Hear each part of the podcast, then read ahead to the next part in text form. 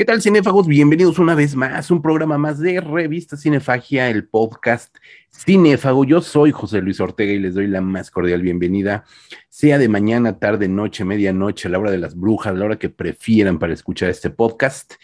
Y como siempre, le doy la más cordial bienvenida a mis compañeros, amigos, eh, cofrades de aventuras, por orden de aparición en mi pantalla. Rodrigo Vidal Tamayo, ¿cómo estás?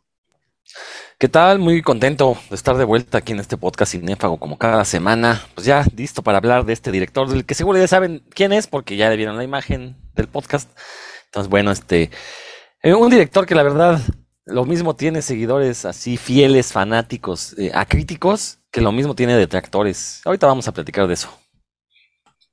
Marco González Ambris, ¿cómo estás? ¿Cómo te va? Pues muy bien, aquí otra vez conectándonos para continuar con esto que es una...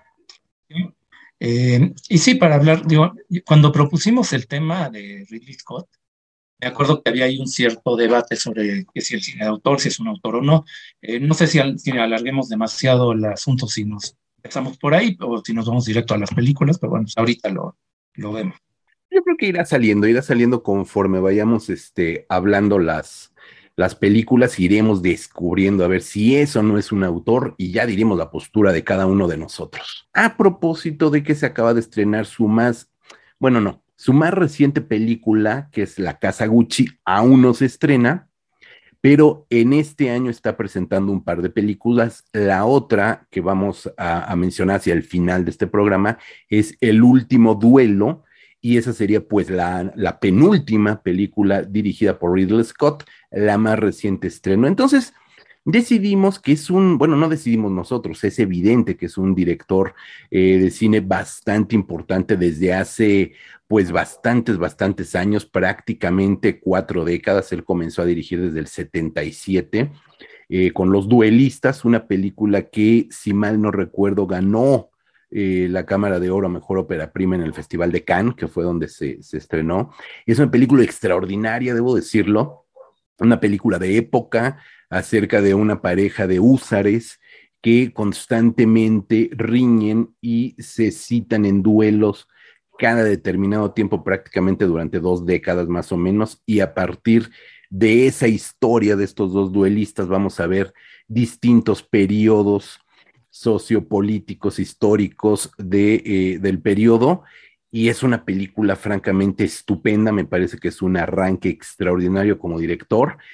E inmediatamente después, en el año del 79, cambia de registro Los Duelistas, es un drama histórico, para presentarnos una de las películas que son cumbre del cine de terror, que son de las referencias obligadas de la ciencia ficción también, que es Alien aquí en México llamada El octavo pasajero. Mi querido Rodrigo, ¿qué podemos decir de Alien? Hablar de Alien nos llevaría todo un programa. Tratemos de ser concretos porque como Alien tiene otras películas interesantes. Bueno, creo que yo ya he mencionado en este podcast con anterioridad mi opinión acerca de Ridley Scott. A mí me parece que es un director maquilero. Es de estos directores que lo mismo pueden hacerte una película de ciencia ficción, un drama histórico, un thriller policiaco y lo van a hacer bien. Conoce su oficio, sabe manejar actores, sabe dónde poner la cámara. Entonces, eh, obviamente, como todos los directores maquileros, pues va a tener algunas cosas menores o peores. Yo, sinceramente, y aquí me voy a ganar la, la impopularidad del respetable, pero también ya lo he dicho en este programa, yo no soy fan de Alien. Me parece una película muy torpe, la verdad, la veo Y es una película que siento que, eh, vamos, es notorio que Ridley Scott no era todavía este director efectivo en el que después se convertiría. Tiene por ahí algunos errorcillos en cuanto a eh, manejo de situaciones, cosas así. Eh, y, también ya lo había dicho con anterioridad. me gusta de las secuelas de Alien, me gustan este increchendo, o sea, la Alien 4 que todo el mundo detesta, a mí la verdad creo que fue la que más me gustó, se me hizo una película muy muy bonita eso, pero bueno, no estamos hablando de Alien, no vamos a hablar de la película de, Ridley Scott. Eh, lo cierto es que eh, sí hay que darle el crédito a Ridley Scott, que sí, eh, como director fue un visionario y marcó el rumbo a seguir de las películas de ciencia ficción después de Alien, o sea, toda este eh, esta puesta en escena, todas estas escenografías que evidentemente en las que él tuvo que haber tomado la última decisión como director, pues se convirtieron casi casi en un estándar, ¿no? Y, y, su película eh, creo que merece toda la fama que tiene. O sea, yo no estoy diciendo que sea mala, simplemente a mí no me gusta. Son, son, sí quiero aclarar ese punto. Eh, y, como toda grande película, pues marcó, eh, como ya dije, el rumbo que debía seguir el cine fantástico que pretendiera tomarse más en serio. Y que de hecho después Ridley Scott lo continuaría con otro par de películas que ahorita vamos a mencionar.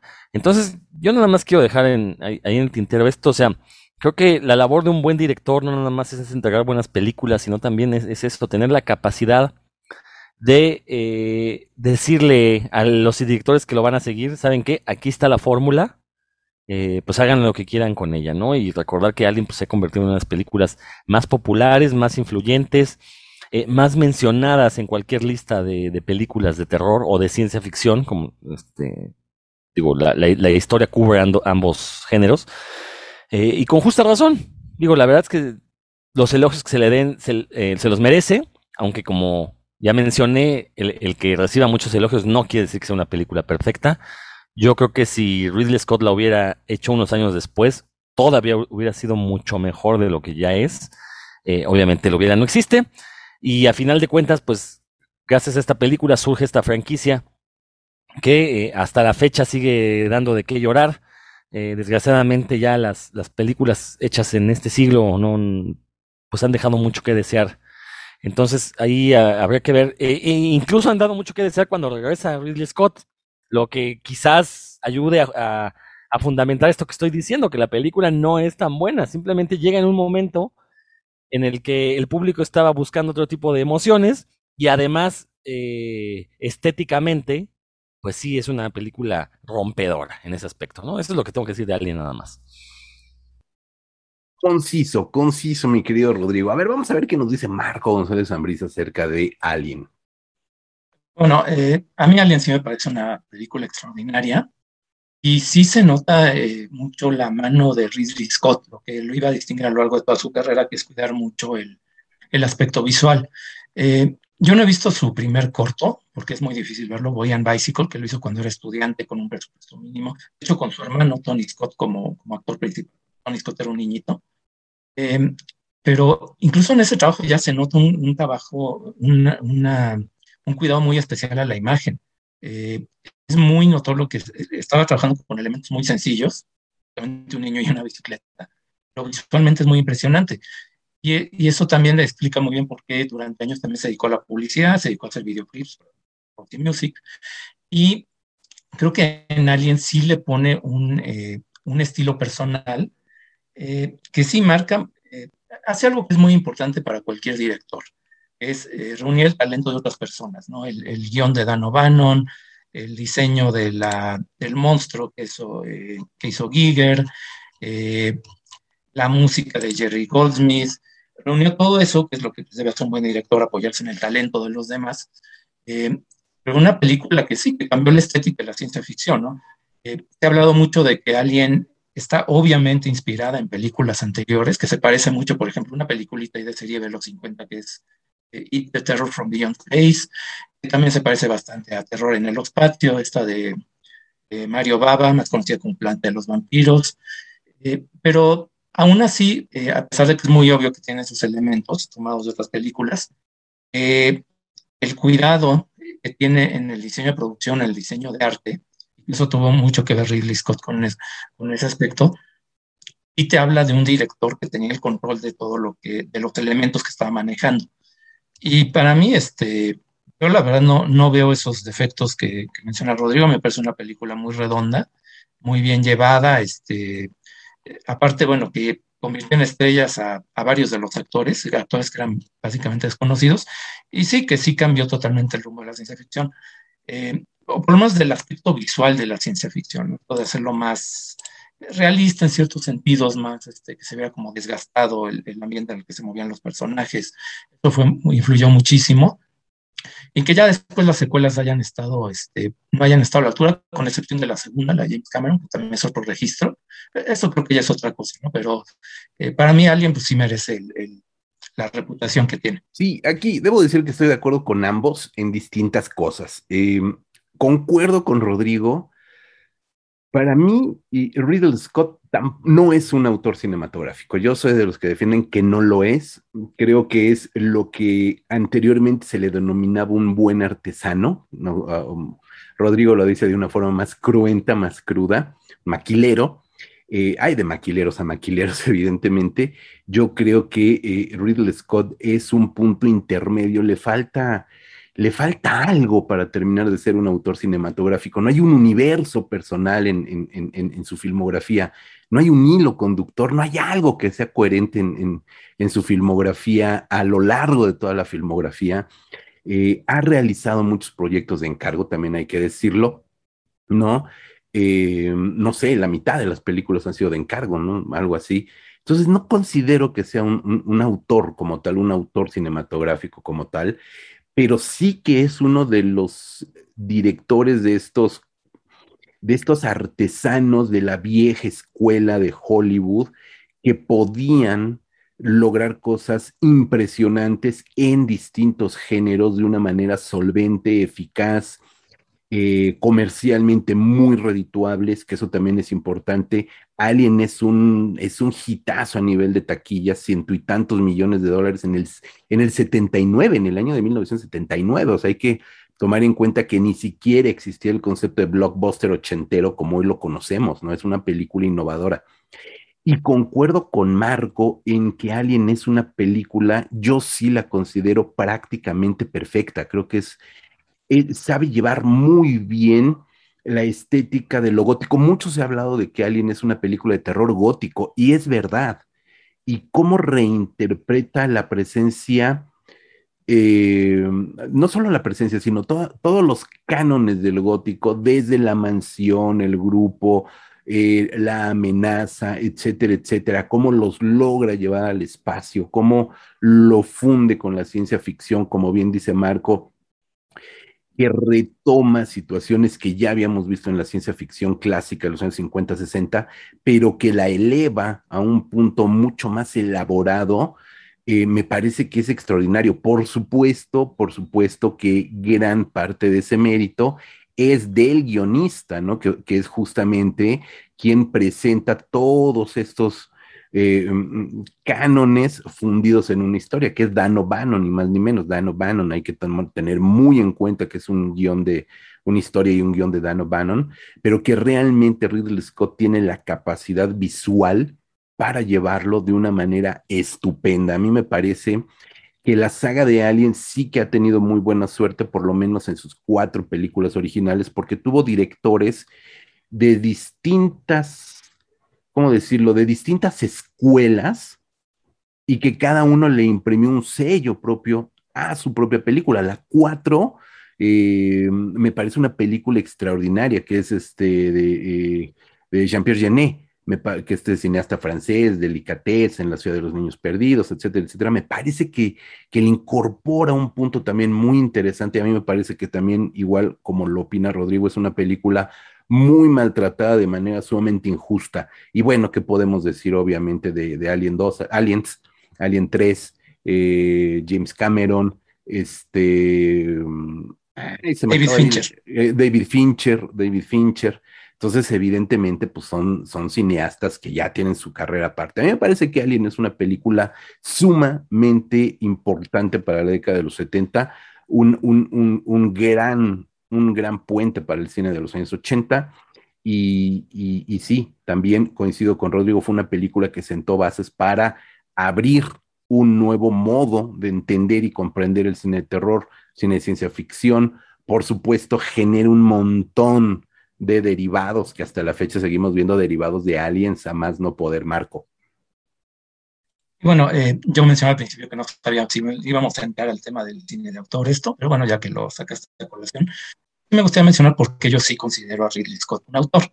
Venga. Eh, tiene que ver con la definición que usemos del cine de autor. Simplemente, eh, tú mencionaste una que muy extendida, la de un cineasta que tiene un estilo personal, reconocible, con un hilo conductor a lo largo de toda su obra.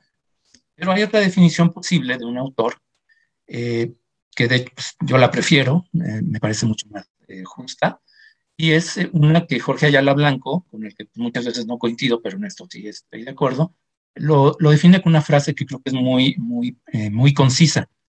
El, para él, un autor es un director que tiene un número considerable de películas considerables. Es decir, cuando un, un director ya está en la última etapa de su carrera, uno puede ver el conjunto de su filmografía y decidir si hay suficientes películas que hayan trascendido, que no sean solamente exitosos comercialmente, sino que sean algún tipo de propuesta innovadora, que sean sólidas narrativamente, que hayan tenido una influencia. Pero bueno, eso solamente se sabe ya cuando termina la, eh, un director esté en el final de su carrera, ¿no? Eh, con esa definición, por ejemplo, ni Robert Eggers ni Ari Aster son de ninguna manera autores porque apenas llevan dos películas. Eh, un director como Georgios Lantimos habría que ver porque pues, todavía le falta un buen trecho. Nicolás Winding Refn igual, este, el mismo eh, Villeneuve, Javier Dolón, etcétera, etcétera, ¿no? A mí me gusta más esa definición porque se, se, evita esta cuestión de andar decidiendo de que si, ay, mira, este director ya se salió de su estilo, ya no es un autor, este, esta cuestión muy de, que tiene que ver mucho con modas.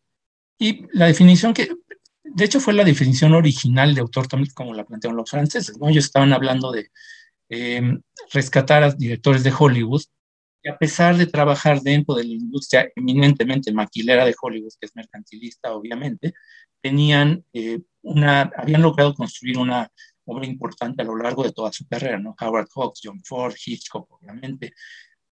Entonces, bueno, yo por eso prefiero esa definición. Eh, nos quitamos esta presión de andar decidiendo si un el director es un autor o no, lo dejamos para después. Eh, que creo que ya con más calma podemos examinar si no. Para mí Ridley Scott sí tiene suficientes películas para ser considerado. Y también creo que hay que tomar en cuenta que la teoría del autor se inventó en un momento donde se debatía mucho si el cine era un arte o no. Y el argumento de los franceses era, bueno, si hay grandes compositores, grandes dramaturgos, grandes literatos, ¿por qué no va a haber grandes cineastas? Es un arte. Y también creo que en esta época donde ya todos estamos de acuerdo que el cine es un arte, creo que eso de también hacer tanto énfasis en la teoría del autor, creo que ya no, habría que, habría que ver si, si sigue siendo válido, ¿no? Habría que ver si realmente aporta algo a al análisis del cine, a la estética, al, disfrute del cine. Es una cuestión como de mamadores. Entonces, bueno, ahí lo dejo. Ah, bueno, el, el, el, disfrute es total y absolutamente personal, ¿no? Y, y, habrá quien disfrute películas de la más rancia calidad de una manera verdaderamente eh, asombrosa, ¿no? Pues, ni modo, o sea, la apreciación es totalmente eh, eh, subjetiva y personal, en eso no, no vamos a, polemizar porque es, es, totalmente cierto. En cuanto a hablar así de la teoría del autor, habría quizás que dedicarle un programa aparte, ¿no? Como para poder hablar y discutir un poco acerca de la teoría del autor. no estoy de acuerdo del todo con, con lo que habla mi queridísimo Jorge Ayala Blanco, ¿no? Pero bueno, lo dejaremos para otro capítulo. Eh, insisto, personalmente no considero autor a Ridley Scott. Eh, Rodrigo, por favor. Digo, creo que vale la pena aclarar que el que un director de cine sea autor o no, no tiene que ver con su calidad. Yo lo dije con Ridley Scott, sí, yo, para mí no es un autor, estoy también de acuerdo, es un maquilero o un artesano, como lo quieras ver, eso no quiere decir que sea mal director. O el hecho de que eh, eh, hay, muchos directores en la, en la serie B que dirigen sus propios guiones, que a falta de dinero, pues ellos entran a la fotografía, pues esos cumplirían la definición de autor y no son buenos directores, ¿no? Simplemente creo que la, la separación entre un director que es autor y que no lo es, es aquel que como eh, quiere transmitir sus propias ideas en sus películas a aquel que simplemente sabe hacer bien un guion y integrarte una película competente. Que en el caso de Hollywood, eso es lo que busca ese tipo de directores. Lo, hemos visto con el eh, universo cinematográfico, Marvel, eh, cómo las películas se parecen entre ellas, ¿no? Entonces, de nada sirve que pongan a tal o cual director porque al final de cuentas no va a tener su visión propia, es decir, no quieren autores. Y ese es mi, mi punto con Ridley Scott por ahí a lo mejor sí de repente le intenta, el caso de alguien creo que sí es paradigmático en este caso, ahí sí se intentó ver como autor, pero vamos a ver las películas que hizo después y, que realmente no tienen una personalidad propia. Son contadas las películas de Ridley Scott que tienen esta personalidad y son aquellas que se han convertido en, en leyenda. A ver si alguien capta el, el chistorete que me acabo de aventar. Estaré friki, como acostumbra mi buen Rodrigo. Pues vámonos ya de Alien. Este, el tema de la autoría ya lo dejaremos para después, porque hay muchas películas, bueno, hay muchas películas de Ridley Scott, no hablaremos de todas, pero de la siguiente es evidente que también tenemos que mencionarla aquí, Blade Runner. Eh, ahora, ahora brinca a la ciencia ficción en terreno más puro, no es una película de terror, es una película más tirada hacia el cyber. Ya sabemos que viene de una novela, etcétera, etcétera, etcétera. Marco, ahora empiézale tú con Blade Runner. Bueno, eh, Runner también, si alguien es una mezcla de terror gótico y ciencia ficción, bueno, pues Runner evidentemente es film noir, está aparte basado en una novela de Philip K. Dick. Eh, y otra vez, eh, ese aspecto visual es lo que más llama la atención de la película. Una película que aparte que no le fue bien en taquilla originalmente, fue una excepción, pero es que con el paso del tiempo y gracias al videocassette, a pesar de que, bueno, en esa época eran videocassettes y no, se podía apreciar realmente la calidad de, la, de los efectos, de la imagen, de las eh, maquetas incluso, eh, fue ganando reputación, se, volvió una película de culto, pues por la calidad que tiene, ¿no? Esa, esa ambigüedad narrativa, que nunca sabe si Deckard de, eh, es el mismo un replicante, eh, que va muy de acuerdo a la paranoia de, Dick. Eh, esa, este, bueno, en su momento, la película es retrofuturista porque está ubicada en 2019 y se planteaba un futuro cercano, relativamente cercano, una distópico, pero que aparte con un look visual eh, muy influyente, ¿no? Que a mucha gente en ese momento sí le, impresionó mucho porque era visto, podía ser imaginado muy fácilmente como algo que efectivamente no estaba en nuestro futuro. Y uno ve, por ejemplo, el, paisaje urbano de Japón y piensa, no, pues sí, este, eh, ahí sí le, atinaron. Eh, y bueno, se ha hablado mucho, por ejemplo, ¿no? De, de cómo ese monólogo final memorable en realidad fue escrito por Rudyard Hauer que eh, fue algo pues casi casi improvisado y que el actor fue con el director a decirle, oye, mira, escribí esta, eh", y en vez de enojarse, Ridley Scott dijo, lo convenció y bueno, pues son las escenas más memorables de la historia del cine. Una de las cosas que más me gustan de, Blade Runner es que creo que fue visionaria en el aspecto del cyberpunk, fue eh, una película que no pertenecía realmente a ese género, porque pues, el género como tal lo inicia William Gibson con Neuromancer. Tiene una anécdota muy, muy, muy simpática de que William Gibson estaba escribiendo la novela. Eh, en ese momento se estrena Blade Runner y él cuando va a ver la película se, empezó a poner mal durante la proyección porque dice, híjole, es que apenas estoy escribiendo la novela y ya hicieron la película, pues cómo está esto, ¿no? Como eh, lo que yo pensé que era muy original resulta que ya me lo, me lo ganaron, ¿no? Yo creo que tiene que ver mucho también con que la película reúne elementos que se iban a poner de moda más adelante. De cierto modo estaba un poco adelantada a su tiempo en cuanto a estética, en cuanto a manejar cuestiones que hoy son muy, eh, muy debatidas y muy vigentes. Eh, la tecnología, ¿no? Que está en todos los aspectos de la vida. Eh, en ese aspecto, bueno, es una película adelantada a su tiempo y también muy sólida, una película que puedes ver una y otra vez y pues vaya, no te vas a cantar nunca de, repetirla.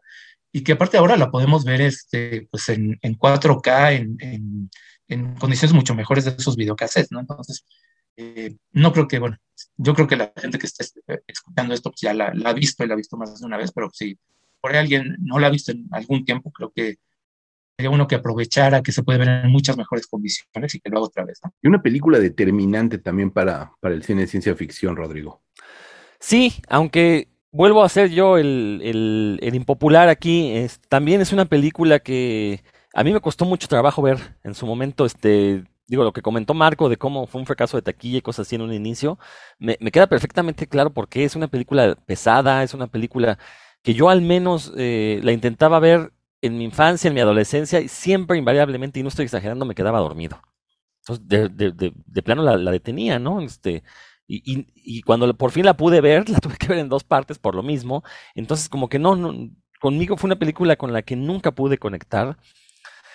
Eh, sin embargo, es de estos raros casos en los que una película sí se convierte en una película de auténtico culto. Este culto la mantiene viva, la mantiene vigente, va generando una leyenda alrededor de ella. Tampoco fue molesto que fueran surgiendo diferentes versiones a lo largo del tiempo. Eso también ayudó a mantenerla vigente. Cuando uno pensaba, pues ya se, se, estrenó, fue un fracaso, la van a olvidar. Pues no, salió que la versión del director, luego que la versión europea, luego con los diferentes formatos de video, este, eh, precisamente estas personas que conformaban su culto, pues se dieron a la tarea de buscar estas nuevas ediciones. Entonces fue generando como una leyenda de cuál es la, versión buena de Blade Runner.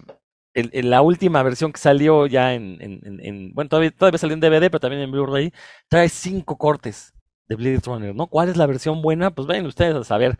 Eh, yo la verdad he intentado ver dos y no me las he podido aventar de corrido. Entonces, eso creo que también eh, ayuda a poner en perspectiva la labor de, un de, dirección de Ridley Scott, que, insisto, al igual que con Alien, sí, con, con Blade Runner también planteó una estética que ha sido plagiada hasta la saciedad. Básicamente, Ridley Scott lo que le dijo a los cineastas es, esta es la visión del futuro.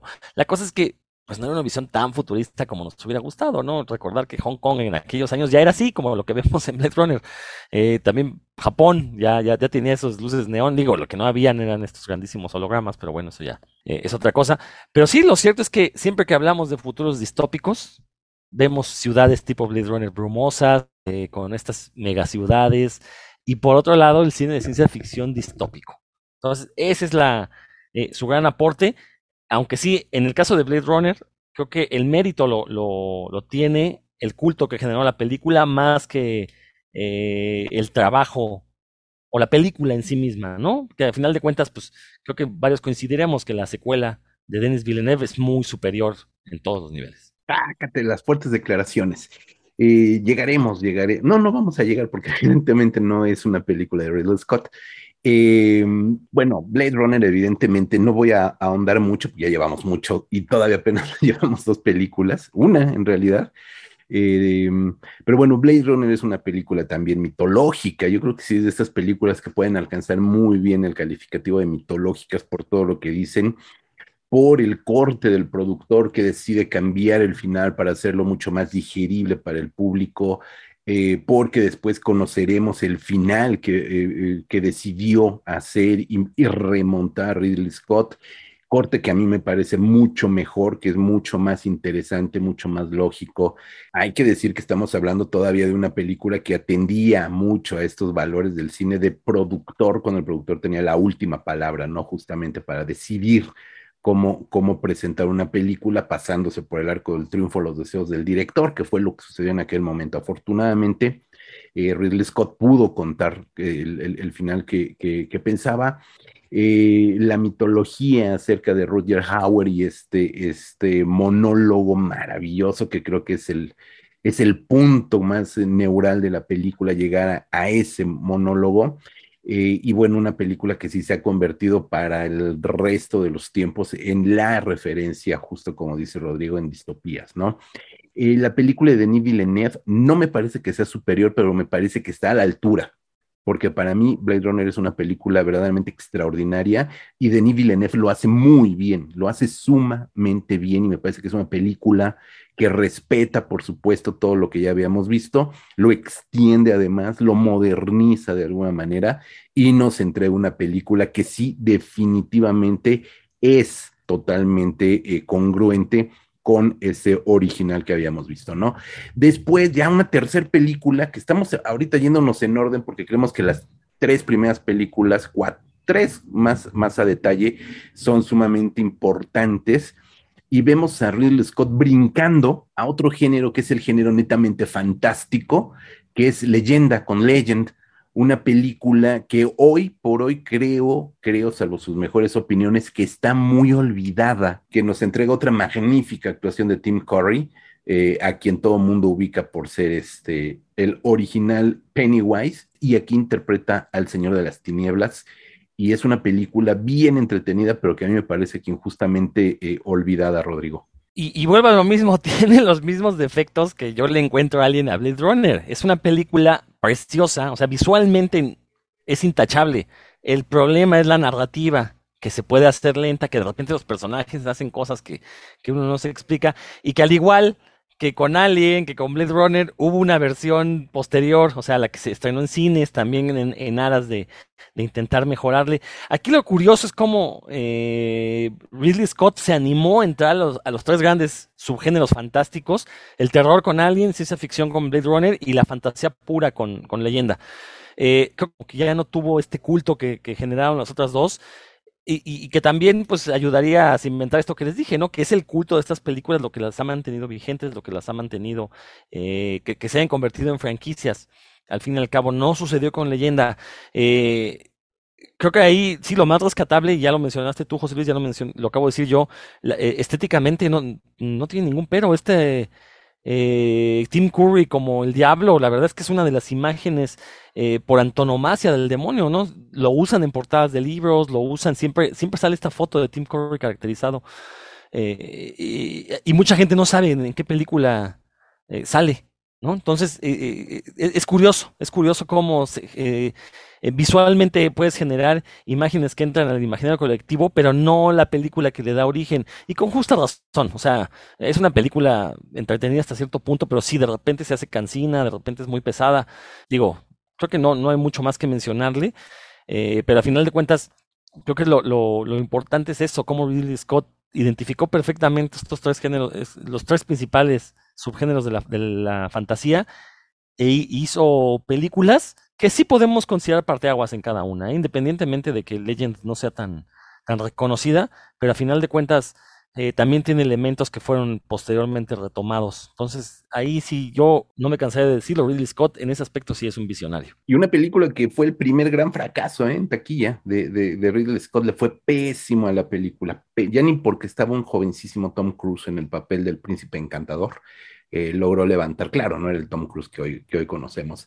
Marco, ¿algo que tengas que decir de Legend? Eh, pues es que creo que sí se cumple lo que muchas veces se le ha criticado a Ridley Scott, ¿no? De poner las imágenes por encima de la narración, que es más, más forma que fondo. Eh, creo que sí ese es el problema de la película. Visualmente sí es, impecable. el maquillaje de toro. Pero sí, la narración pues no, no es tan impactante, no es tan, tan memorable. Incluso pues, Tom Cruise está ahí medio perdido ahí en medio de la, de historia. Sí resulta ahí un poco pues, dispersa la película, ¿no? Creo que es, este, es muy impresionante el maquillaje de las brujas, de los duendes, de todos los personajes que salen ahí, pero es un poco pesada la, de, de, llegar hasta el final. Ahí sí creo que, ahí sí se cumple este, esto de que era más, el estilo visual.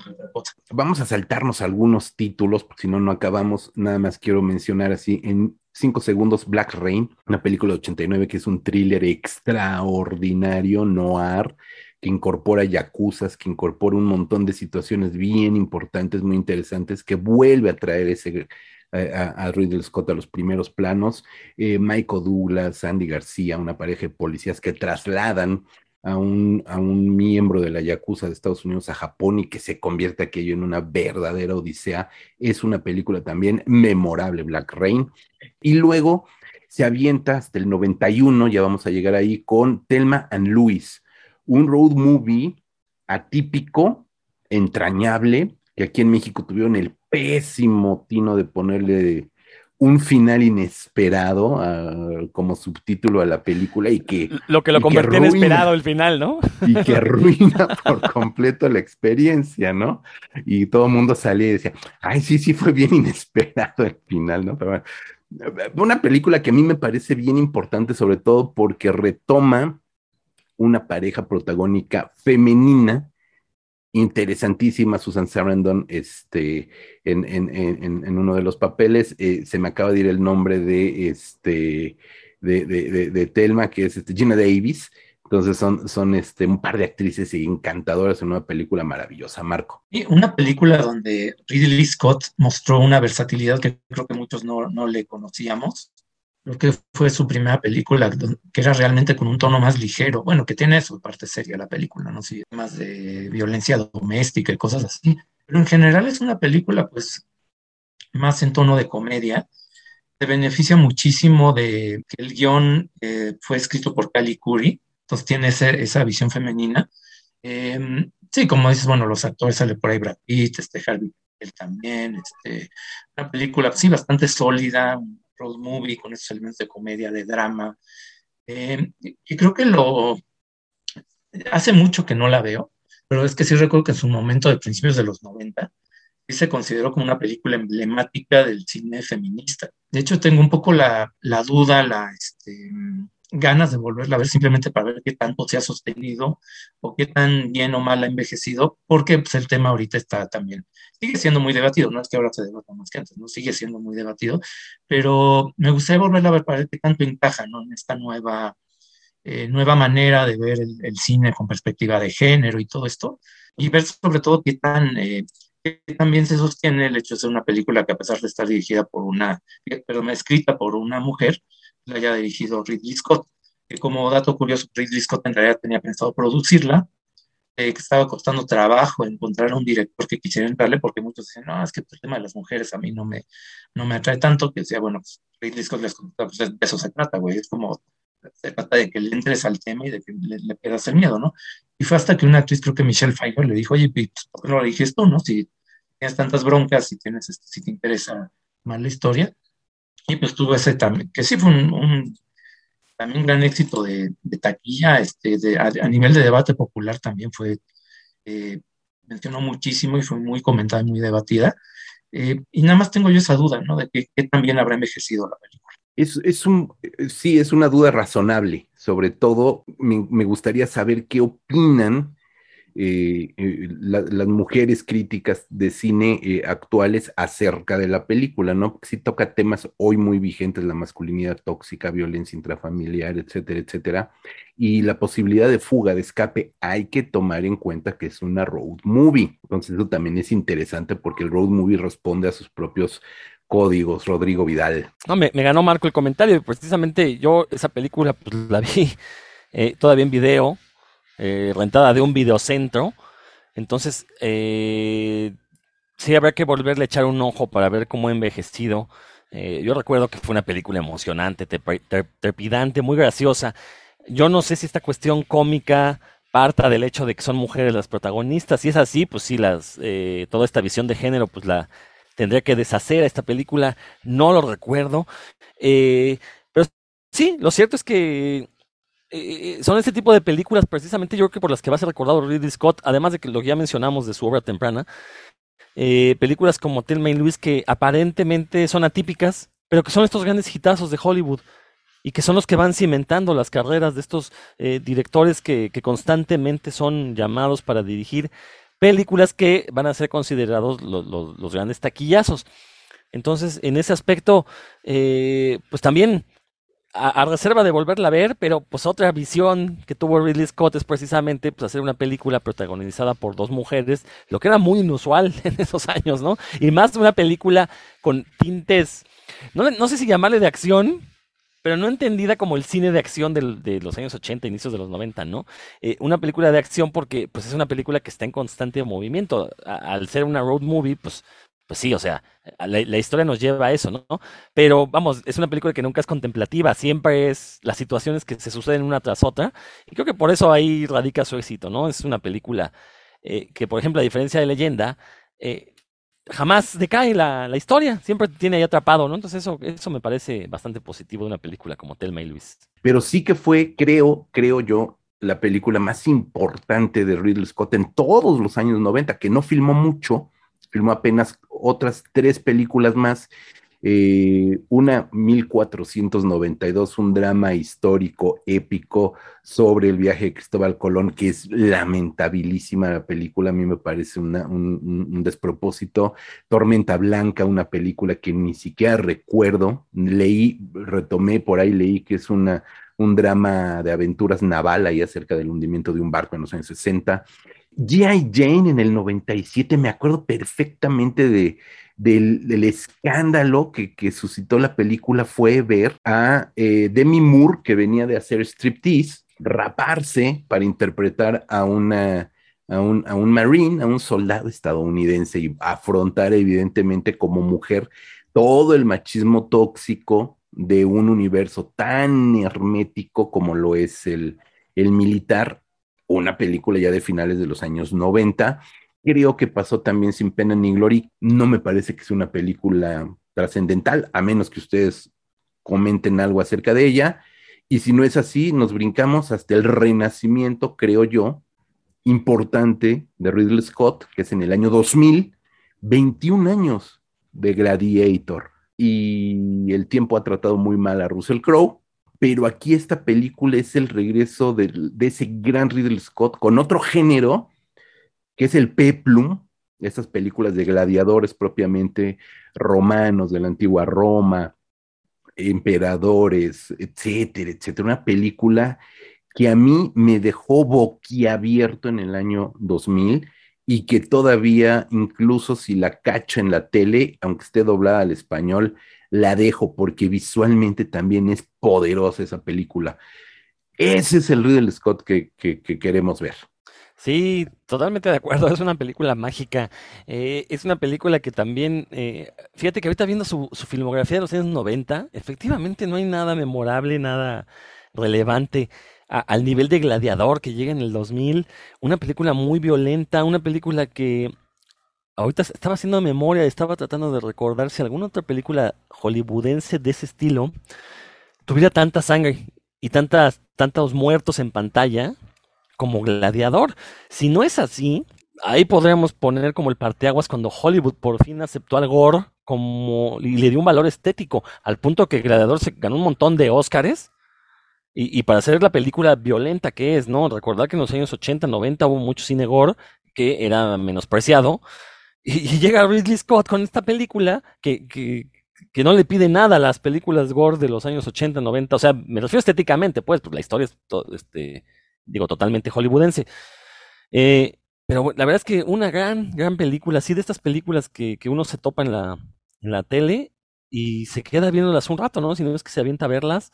Eh, de esas pocas películas que eh, por lo menos uno como fan dice, pues sí se merece todos los premios que le den, ¿no? O sea, sí, yo, yo me acuerdo que la vi en el cine no iba con muchas ganas de verla y cuando salí fue así de no manches, hay un muerto cada tres segundos, ¿no? ¿qué, clase de película acabamos de ver? Eh, muy entretenida, con un, ritmo magnífico, o sea, son, son de esas películas que en las que todo sale bien, ¿no? Entonces, y pues sí, me queda claro que, a pesar de que ya tienen su palmarés estas películas que hemos mencionado, es con Gladiador con la que ya Ridley Scott de veras se eh, se gana su lugar en la historia del cine, ¿no? Una gran, gran película. A ese sí no le pongo ningún pero, ¿eh? La verdad.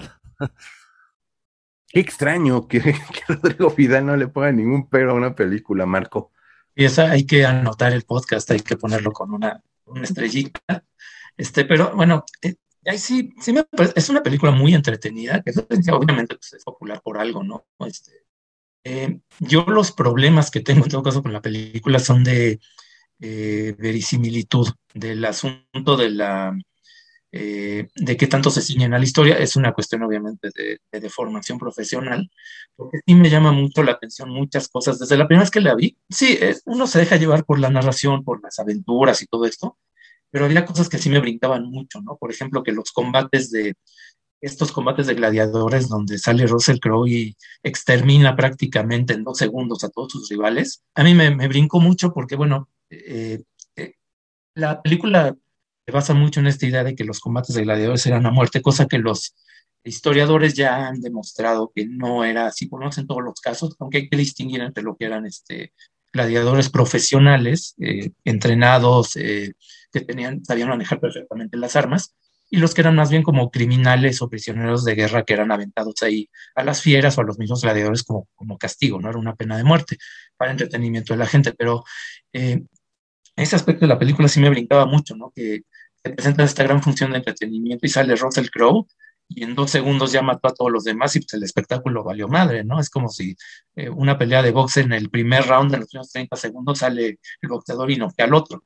Y bueno, se han comentado mucho, ¿no? Todos los eh, asuntos de cómo distorsiona la verdad histórica, cómo le, inventa cosas, y que curiosamente también eh, cosas que pudo haber dejado en la película las quitaron porque tenían miedo que la gente pensara que eran inventadas, ¿no? Como esto de que los gladiadores salían con patrocinadores, salían con un cartel o con algún tipo de insignia anunciando un producto, es histórico, es real, pero en la película pensaron en poner un principio, después dijeron, no, no, es que si ponemos eso la gente va a pensar que estamos burlando, ¿no? Este, que va a salir un gladiador anunciando Pepsi Cola, una cosa así.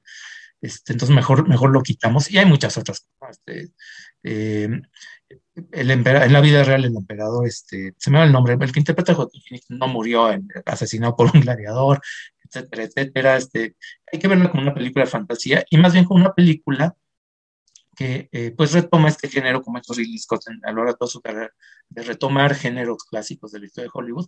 En este caso, el en, España pues se llama películas de romanos, ¿no? Justamente. Y sí, una película muy entretenida, pero pues, hay que verla más como casi como leyenda, ¿no? casi como una película de fantasía más que como algo histórico. Creo, creo que es el primer gran papel de Joaquin Phoenix. Ya lo habíamos visto en otras películas, no es su primer película, pero este aire psicótico que le da al personaje cómodo es extraordinario y nos va demostrando los tics dramáticos que le puede incorporar a sus personajes. Creo que esta es la primera gran película de, de Phoenix. Después de eso, eh, Gladiador, que sí es una película gozosísima, viene una década mucho más prolífica con películas importantes. Por ahí tiene la de Hannibal, ¿no? Dirige Hannibal, que es la secuela de Silencio de los Inocentes. Tiene Black Hawk derribado, una película bélica, también le entra por supuesto el cine bélico. Eh, los Impostores, una película que ahí sí no, no conozco a los Impostores, se me fue, no, hasta ahorita que veo la filmografía no recuerdo la película. Kingdom of Heaven, este Marco, tú tenías este, por ahí, querías comentar algo de ella. Quería comentar eh, también esto, que pudo haber sido el regreso de, de Ridley Scott, este cine épico muy basado, muy como el estilo clásico de Hollywood, y en este caso tocando un tema que es interesante, ¿no? El de las cruzadas, que por toda la cuestión histórica del conflicto que todos conocemos de Israel y, sobre todo en ese momento, todo, eh, después de los atentados de, del 9-11, cuando Estados Unidos eh, deja de interferir en los asuntos internos de Latinoamérica para interferir en los de Medio Oriente, o más de lo que se había hecho, como para concentrarse mucho más en eso, con la invasión a Irak, etcétera, etcétera, este, con, con lo que la primavera árabe, todo esto, y una muy buena oportunidad de replantear cosas, de retomar el aspecto histórico del espectáculo. La película visualmente es impresionante. Y aparte replantearte estas cosas, ¿no? ¿Qué, tan, eh, ¿Qué tanto los prejuicios que tenemos contra los musulmanes tienen que ver con esta cuestión histórica que viene desde las cruzadas? Y creo que la película sí es una oportunidad muy desperdiciada. Este, visualmente es impresionante, pero eh, tiene esa cuestión de un, un discurso medio racista, y además, la versión que se estrenó en cines, que fue la que vi, eh, sí se nota mucho que le habían cortado pues, un montón, entonces era, era incoherente. De repente los, el, el, héroe, este, creo que lo hace Orlando Bloom, si no estoy mal, eh, toma unas decisiones rarísimas, unas cosas así que dices, bueno, este güey. Eh, y finalmente pues, creo que la película no, no tuvo la relevancia que pudo haber tenido. Y, bueno, me gustaría, de hecho, tengo pendiente ver el, el director para ver qué tanto le arregló, por lo menos a la narración si por ahí le, le arreglo un poco esta cuestión de, del discurso, eh, pero me parece más que no una, una oportunidad desperdiciada. Pues sí, ahí están los, también ahí se van viendo poco a poco algunas de las situaciones que suceden en el cine de Ridley Scott, como ya hemos venido diciendo. Hay películas que, a pesar de ser grandes este, proyectos, terminan siendo en, en, algún punto fallidos. Una película que a mí me gusta de la época, ya estamos hablando del 2017, es American Gangster un neo-noir que me parece extraordinario y que originalmente, originalmente, y aquí es donde hablamos de que la mayoría de sus, sino muchas de sus películas son de encargo, es un proyecto que originalmente iba a dirigir Oliver Stone y que después, cuando Oliver Stone, a final de cuentas, ya sabemos quién es y cómo es Oliver Stone, eh, termina peleado con la producción, etcétera, etcétera, vota el proyecto un proyecto encabezado por Denzel Washington. Eh, se, se, habla de que Antoine Fuqua iba a ser el director este, de esta película, sobre todo porque ya había tenido unos trabajos previos con Denzel Washington. A final de cuentas, tampoco se concreta, perdón, y terminan llamando a Ridley Scott y logra crear una película, un neo-noir muy interesante, muy bien planteado, muy bien elaborado, metódico, y es una de esas películas que dan muestra justamente de cómo es posible crear un proyecto desde el encargo y terminar creando una película. Eh, no fue tan importante, no fue una película que deslumbrara o que se llevara Óscares o que se llevara, etcétera, etcétera, pero sí es una película bastante sólida, muy, muy efectiva, muy bien realizada, y ahí es, y no vamos a polemizar más, es una de las pruebas que, que, que yo tengo y que ahí pongo de que es un director perfecta, es un gran artesano capaz de levantar un proyecto de rebote, un proyecto casi muerto, y lograr sacarlo adelante de una forma bastante, bastante competente. Esta película de American Gangster me gusta, me gusta mucho. Viene otras películas, eh, Red de Mentiras, Robin Hood, una versión del 2010 de Robin Hood, que eh, mi querido Rodrigo, ¿qué opinas? Otra vez Russell Crowe con Ridley Scott. Pues eh, Robin Hood es esta película que demuestra que sí, lo mejor que hace Ridley Scott es la fantasía. Como dijo Marco Gladiador, pues es una película ficticia, fantástica a todas luces. Eh, aquí con Robin Hood intentó darle un tono realista a la leyenda de, el que le roba a los ricos para darle a los pobres y pues es una película perfectamente olvidable, ¿no? La verdad muy aburrida, muy sin chiste. Vamos, uno quiere ver ahí al arquero haciendo este trucos con su arco y sus flechas, nunca sucede. Eh, vamos, no vemos más que una historia de amor ahí entre Robin Hood y, y es Lady María, ¿no? Si mal no recuerdo. Entonces, bueno, pero, pero, o sea, sí, efectivamente, Ridley Scott haciendo cosas que se salgan de precisamente de esta realidad, pues hace cosas muy interesantes. Cuando se quiere poner serio, pues vemos que hay un montón de películas en su filmografía de las que pocos se acuerdan, ¿no? Entonces creo que ahí queda ya este, perfectamente aclarado este punto, como Ridley Scott es un gran director de fantasía. Y en el 2012 llegará Prometeo, Prometheus. No sé cómo, cómo describirlo, este, este intento de hacer una precuela. Estamos en el 2012 y la fiebre de las precuelas, más que del remake o de un reboot, que ahora es lo, lo, que chifla hoy, estaba esta moda de crear precuelas, historias de origen, el 90% de los casos innecesarias, innecesarias completamente. Prometheus se especuló mucho acerca de la película, el origen de Alien, una precuela de Alien, de dónde surge, ah, etcétera, etcétera, etcétera. Sí que levantó mucha expectación esta película. A mí, por supuesto, me fascinaba la idea.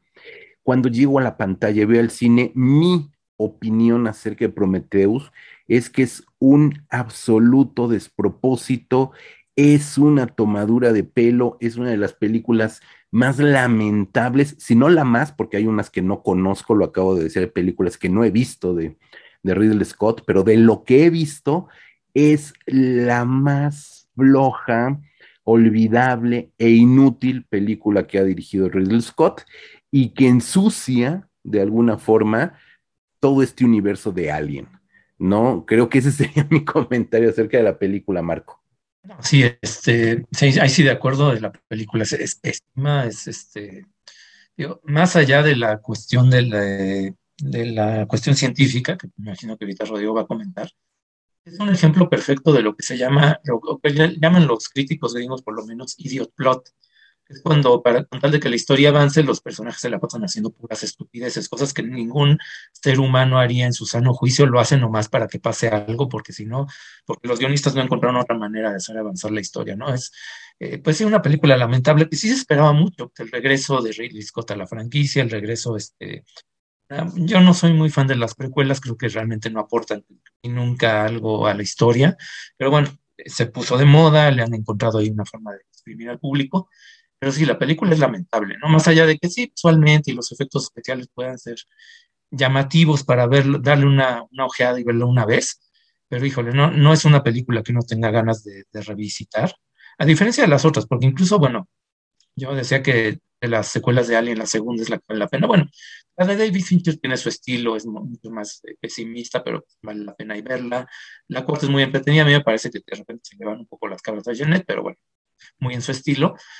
Eh, pero sí, uno espera mucho más del regreso de Ridley Scott a la franquicia y sí, una decepción total por donde uno la quiera ver. Rodrigo, destrózala. Bueno, todo lo que podría decir de esta película lo dije y creo que muy bien dicho en mi texto para revistacinefagia.com, ahí pueden entrar a buscarlo. Eh, la verdad es que sí, una de las peores películas que he visto en mi vida. Eh, yo no puedo entender a gente que dice que le gusta, o sea, no hay manera. Ahora, esto que dice Marco del Idiot Plot, insisto, yo desde la primera de Alien lo vi. Tiene cosas que de repente los personajes dices, ¿por qué, ¿por qué hace esto? ¿Por qué Sigourney Weaver de repente hace unas cosas que son inexplicables, ¿no? Son esas cosas que a mí me brincaron mucho. Eh, pero en el caso de Prometeo, o sea, eh, creo que es muy obvio que Ridley Scott no le interesaba ni quería regresar a Alien. Él ya había entregado la primera parte, ya había, este, la había convertido en un parteaguas. El propio Ridley Scott sabía que no tenía nada más que contar con esa historia. Pero pues obviamente si te ofrecen una millonada de dólares, pues más tonto te verías negándote.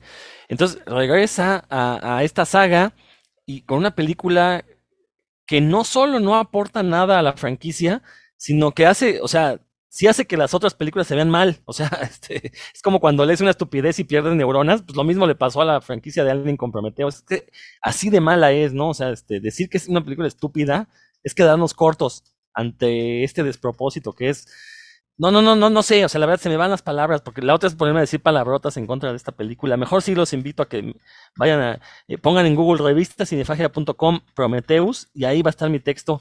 Creo que ahí ya dije todo lo que tenían que decir. Sigo muy molesto con esa película, este, a veces la olvido. Eh, ni siquiera una película como The Martian va a cambiar mi opinión personal que tengo de, con Ridley Scott, porque aparte, y esto es, algo, esto es algo que repito constantemente, Ridley Scott y yo tenemos un pleito personal, porque pone muy mal parados a los biólogos en esa película de Prometeo. Entonces, hasta que no pida disculpas por haber este, insultado a los biólogos de esa manera, Ridley Scott y yo vamos a tener un pleito personal. Y si se muere antes de hacerlo, voy a ir a escupir en su tumba. Así lo digo en este podcast. Qué interesante. Pues mira, este, yo creo que de Counselor y de Éxodo, no sé si Marco, desde su perspectiva histórica, tenga algo que decir de Exodus. Eh, Marco. Este, más que desde la perspectiva histórica, lo que más me llama la atención de Exodus es que pues, prácticamente es un remake de los Diez Mandamientos, porque es la misma historia de Moisés, que era el general del ejército del faraón, y Ramsés, y esta leyenda muy bonita del cómo se separó el Mar Rojo y bla, bla, bla. Eh, pero híjole, este, creo que sigue siendo mejor la, de Cecil B. DeMille en ese aspecto, pues más espectacular, la narración es más, este, se mueve mejor, a pesar de que la de Cecil B. DeMille dura como casi cuatro horas, es, es larguísima. Eh, eh, hablo obviamente de la versión de 57 con Kelton Heston.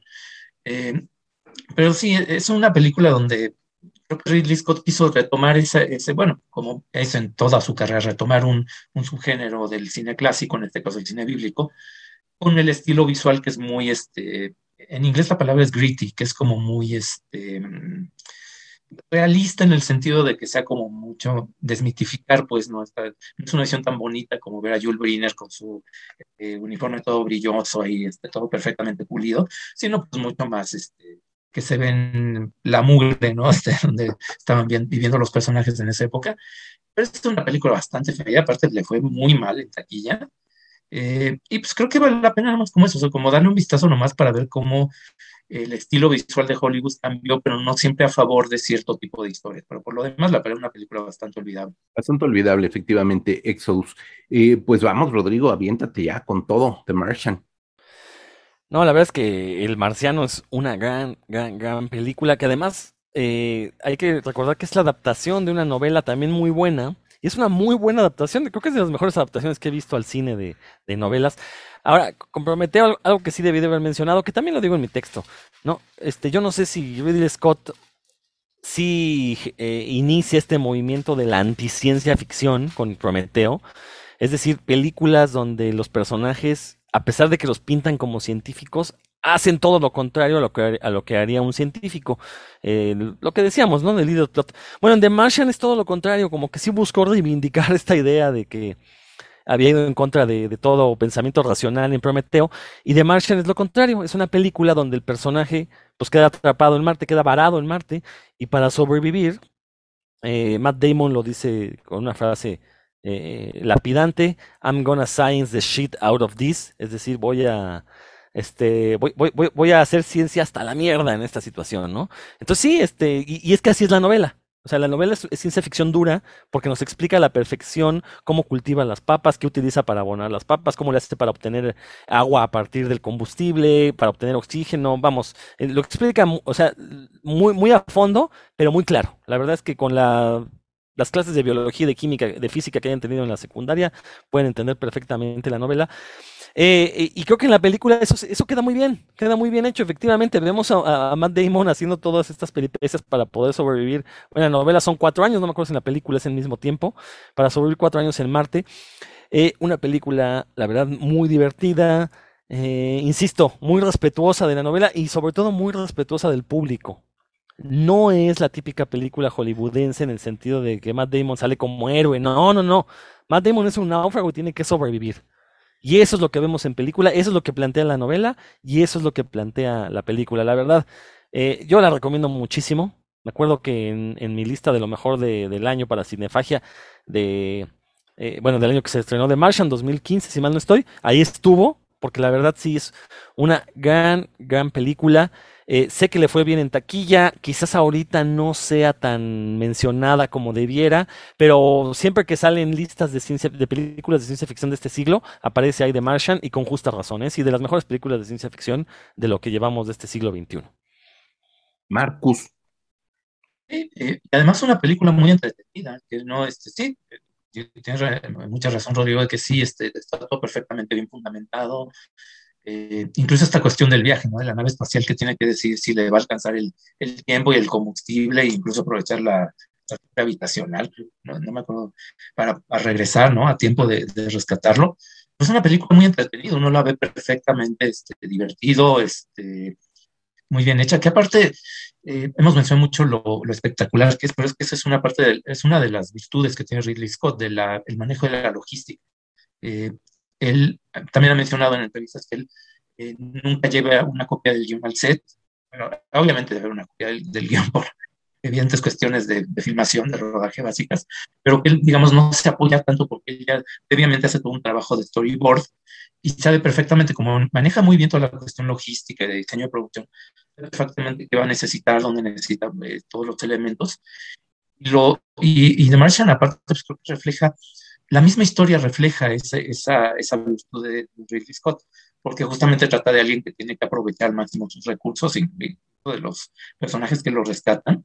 Creo que eso ayuda mucho a que la película sea tan sólida y sí, definitivamente una de las mejores de, de su filmografía.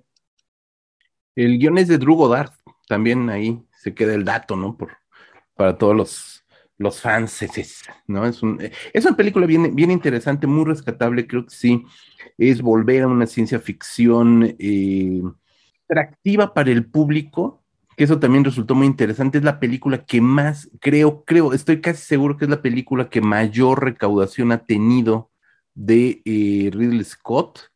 Eh, vamos a checarlo, vamos a checarlo. Sí, sí, en efecto, es la película que más dinero ha recaudado de Ridley Scott por encima de todas las que hemos comentado eh, por encima incluso de Gladiador, claro, al momento de su estreno y sin hacer ningún tipo de conversión al, al momento de, hoy, pero es la película que más lana ha recaudado. Y, es una película, sí, muy recomendable, una ciencia ficción más, mm, yo, yo, digo más clásica, ¿no? Y que sí, afortunadamente resulta tanto en lo visual, que es el punto, es el punto más sólido siempre de Ridley Scott, que cuenta aquí con un muy buen guion, una muy buena historia que afortunadamente eh, logra llevar a la pantalla. No, si tiene buenos guiones para trabajar donde no estén plagados de, de, plots idiotas, eh, puede hacer grandes películas. Es una enseñanza más de que un buen guion te puede, te puede dar, te tiene que dar una buena película, ¿no? Entonces, y si tienes un cineasta de la categoría de eh, Ridley Scott, te lo va a lograr sacar muy bien, es una buena película. Luego viene Alien Covenant, que debo decir, aquí sí, yo no la vi después de eh, la estupidez que, que fue Prometheus, yo no vi Alien Covenant. Marco, tú sí la viste, ¿qué nos puedes decir de ella?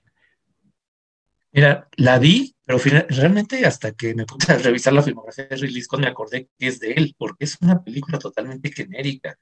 Eh, de hecho, es, es un poquito mejor que Prometheus, eh, pero es bastante inferior a todas las, las cuatro primeras de Alien.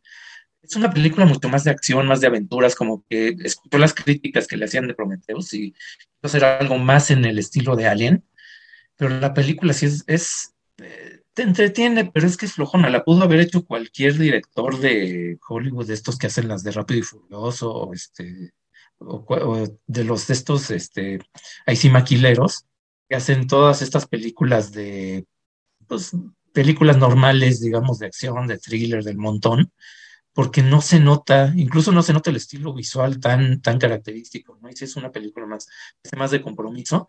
Y pues, repito, a mí se me había olvidado que era él, este, me tuve que ahorita checar el tráiler otra vez para acordarme que sí la vi, porque es una película tan poco memorable que pues es reciente y yo ni siquiera me acordaba muy bien de la película. Y bueno, sí, ya les decía, yo no, no quise ver Alien Covenant, no me interesó ver Alien Covenant. Eh, y estamos llegando ya al final del programa y de la, porque estamos acabando con la filmografía de, de Ridley Scott. Tiene una película llamada All the Money in the World, una película que eh, nos habla de un hecho pues histórico, histórico que fue el secuestro de John Paul Getty III, eh, un secuestro que conmocionó a los Estados Unidos, el, eh, el nieto en aquel momento, en aquel momento estamos hablando del año 73, de el hombre más rico del mundo, John Paul Getty, un magnate del petróleo, que pasó sin pena ni gloria. Fue una película que realmente no. Eh, siempre el, secuestro de John Paul Getty III siempre fue un. un como, como, a pain in the ass en la historia de los Estados Unidos, por todo lo que significó, eh, la actitud que tomó el abuelo, despreocupado, o sea, es como un punto extraño ahí y realmente la película fue incómoda como siempre ha sido incómodo el caso de este secuestro de eh, John Paul Getty III. Eh, una película, como les digo, que pasó desapercibida, realmente no tuvo ni pena ni gloria, y llegamos al final de lo que hemos visto de Riddle Scott. En este año, en el 21, hay que decir que All the Money in the World es eh, del mismo año de Alien Covenant. Ambas películas son del 2017. Yo creo que también eso eh, provocó que esta película basada en un caso histórico, en un, que, en nota roja real, eh, haya pasado desapercibida. ahorita estamos viendo en sala, se acaba de estrenar el último duelo, The Last Duel, una película que vuelve a estas películas históricas que le gusta mucho desde pues, prácticamente desde su ópera prima. Tenemos estas aventuras históricas de Ridley Scott. Ahí están algunas de las películas que hemos comentado. Eh, vuelve a este tipo de historia que está basada en una novela eh, que se llama igual The Last, The Last Duel que a su vez retoma un caso presuntamente real. Yo desconozco, Marco, si es un caso verdaderamente real que nos narra de, eh, sí, dice Marco que sí, sí es un caso real, Marco. Sí, sí, está basado en un episodio auténtico de la historia de Francia, me parece. Sí, la película se sitúa en el siglo XIV, eh, en Francia del siglo XIV, y nos habla de eh, una violación a Marguerite de Carrouche, esposa de un caballero que fue violada por eh, Jacques Legris, un escudero del rey, eh, digamos que una de las personas eh, más cercanas a la, a la élite, a la nobleza de la época, a la corte del, del rey Carlos VI, y que se va a desarrollar todo un juicio algo que me parece sorprendente y que, me parece muy interesante desde distintos puntos de vista de esta película.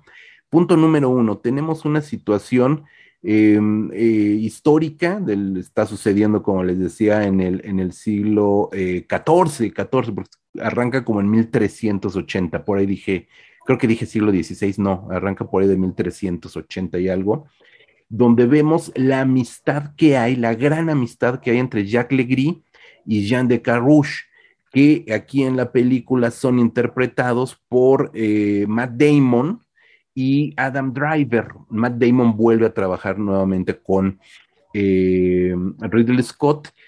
Un guion propio. Hay que decir que este, el guion de la película es escrito por Matt Damon y Ben Affleck, que también aparece aquí en la película como el conde Pierre d'Alençon, que es el gran amigo, protector, eh, mecenas de Jacques Legris.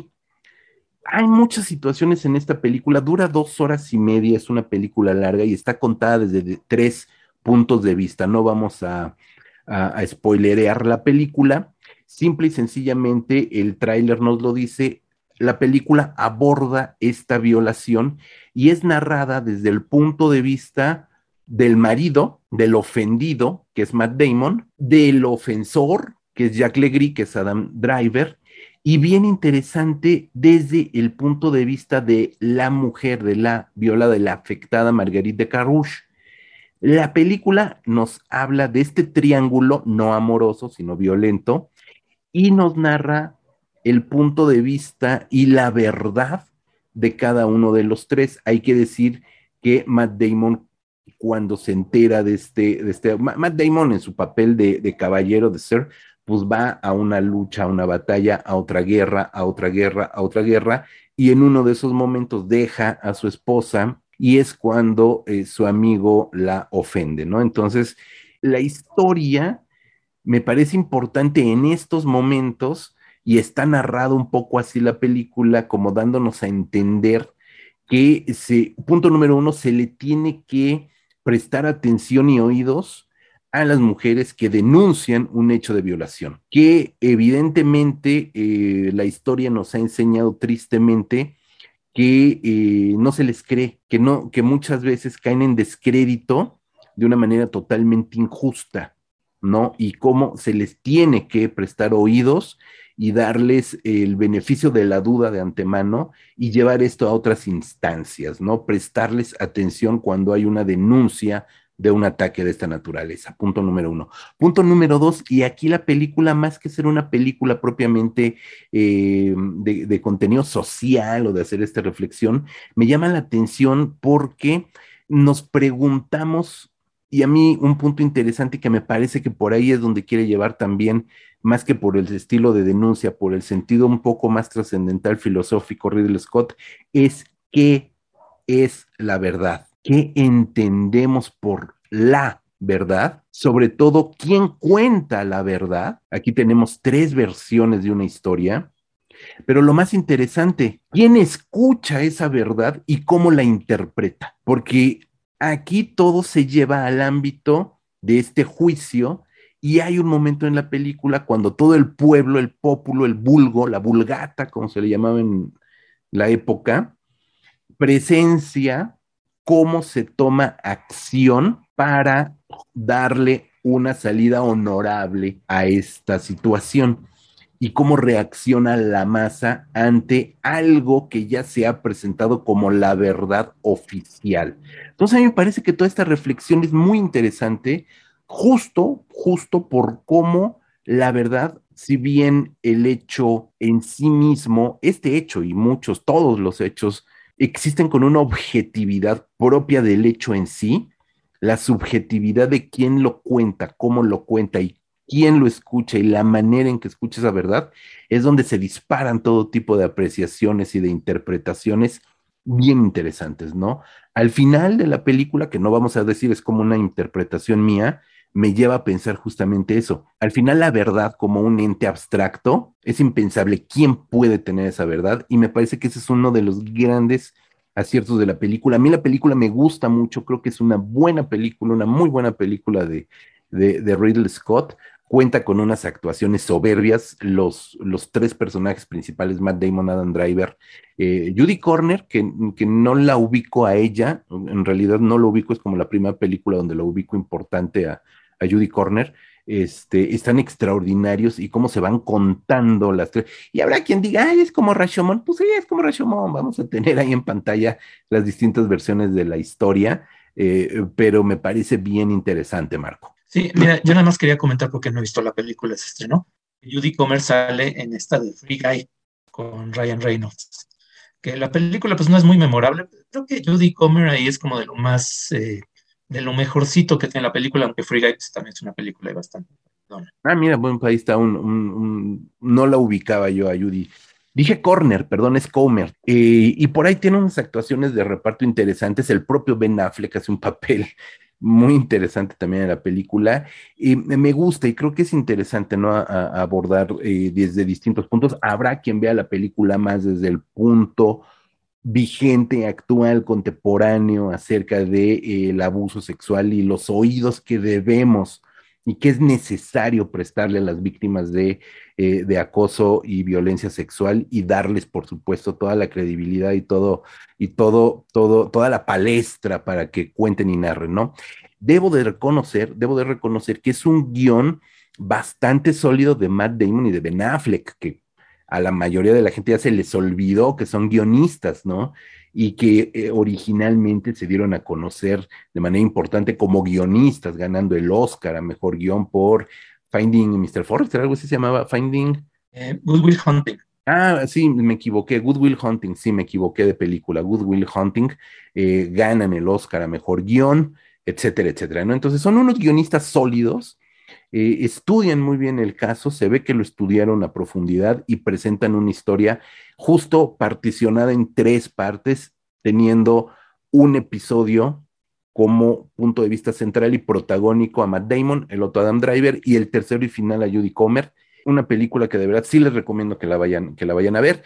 Y estaremos esperando La Casa Gucci. El tráiler promete bastante. Creo que a sus 83 años, Riddle Scott todavía, todavía tiene cuerda, Rodrigo. Pues digo, creo que ahorita con el recorrido que hicimos de la filmografía de Ridley Scott, muy incompleto el recorrido, pues sí, hablar de todas y cada una de las películas sería larguísimo, pero creo que queda claro que es un director irregular.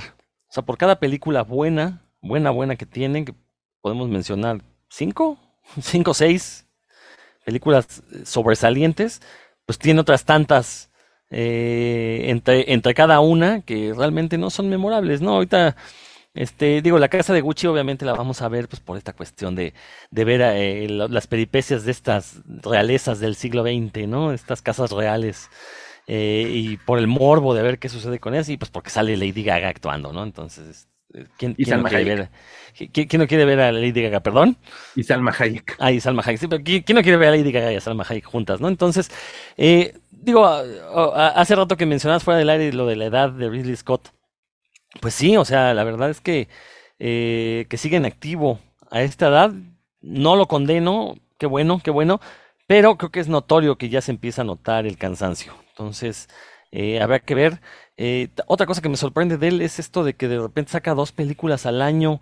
Creo que eso también ha permitido que sus películas no tengan la calidad, sobre todo las últimas películas, estoy hablando del Marciano para acá, pues que no, no, no tenga nada memorable, porque pues se ve que está como trabajando a destajo, ¿no? Entonces, esperemos que no suceda esto con The Last Duel y con House of Gucci, este efecto, porque pues también son películas que se van a estrenar en el mismo año, entonces tuvo que estarlas ahí dirigiendo pues también más o menos al mismo tiempo, a menos que ahí la pandemia a lo mejor haya, este, o sea, los estrenos se hayan retrasado por la cuestión pandémica, pero bueno, este, habrá que esperar y pues nunca se le desea mal a nadie, pero lo cierto es que si ya estás cansado, pues mejor ya siéntate a reposar un rato, ¿no? Y creo que ese sería el, mejor consejo para Ridley Scott. Esperemos que nos escuche. Eh, la película fue filmada en pandemia. Es, ambas, ambas fueron filmadas en pandemia. No, no, no, no, son películas que estuvieran ahí este, enlatadas esperando estreno, sino que ambas fueron rodadas en pandemia. Marco. Ah, bueno, pues ya este, creo que añadir más de Ridley Scott ya estaría Además, no, pues nada más mencioné esta, esta cosa de la lo mencionas a propósito de Clint Eastwood, ¿no? Clint Eastwood es unos años mayor, pero pues qué bueno que siguen, siguen trabajando. Es algo que el oficio de cine te permite, siendo director. Obviamente, si estuviera como sonidista y cargando el boom, pues ya no podría, ¿no? Pero como director, que pues ahí a los demás, pues todavía lo puedes hacer. Bueno, y pues, y pues sí, yo creo que queda para la discusión más adelante esta cuestión del autor, de si es o no. Para mí tiene el número como dije, tiene número suficiente de películas para ser considerado así, pero bueno, ya habrá oportunidad de discutir más a fondo ese tema. Este, si quieres de una vez me le suelto el comercial, ya para, irnos despidiendo. Ah, nos despidiendo, pues que visiten, que visiten eh, la recomendación, como siempre, visiten revistacinefagia.com, el sitio que te mantenemos desde 2003 y donde tenemos un montón de críticas de muchas películas de Ridley Scott y de otros directores, que también nos sigan en redes sociales, Cinefagia México en eh, Instagram y en Facebook, Red Cinefagia en Twitter, se suscriban al canal de YouTube con las notificaciones y recuerden que el podcast, este podcast lo pueden oír en varias plataformas, incluyendo Himalaya, iTunes, Spotify, Amazon Music, etc. Mi querido Marco, muchas gracias. Pues mira, yo nada más cerraría diciendo que si Manuel de Oliveira, y lo dije cuando hablamos de Clint Eastwood, se murió a los 106 años y todavía con más de 100 años estaba dirigiendo películas, pues todavía le faltan unos 20 años más a Ridley Scott para seguir entregándonos una que otra peli más, mi querido Rodrigo, todavía te va a dar mucha lata. ¿Qué más podemos escuchar de ti, mi querido Rod? Pues quiero invitarlos a que en este mismo canal de revista Cinefagia no se pierdan el podcast Puros Cuentos dedicado a los cómics y todo aquello relacionado con el noveno arte. Y también a que todos los lunes en punto de las 8 de la noche sintonicen 95.7 FM eh, Radio IPN si están en la Ciudad de México o www.radio.ipn.mx si están en cualquier otra parte del mundo para escuchar Nerdología, el programa donde todo lo nerd es chido. Pues nada más con eso.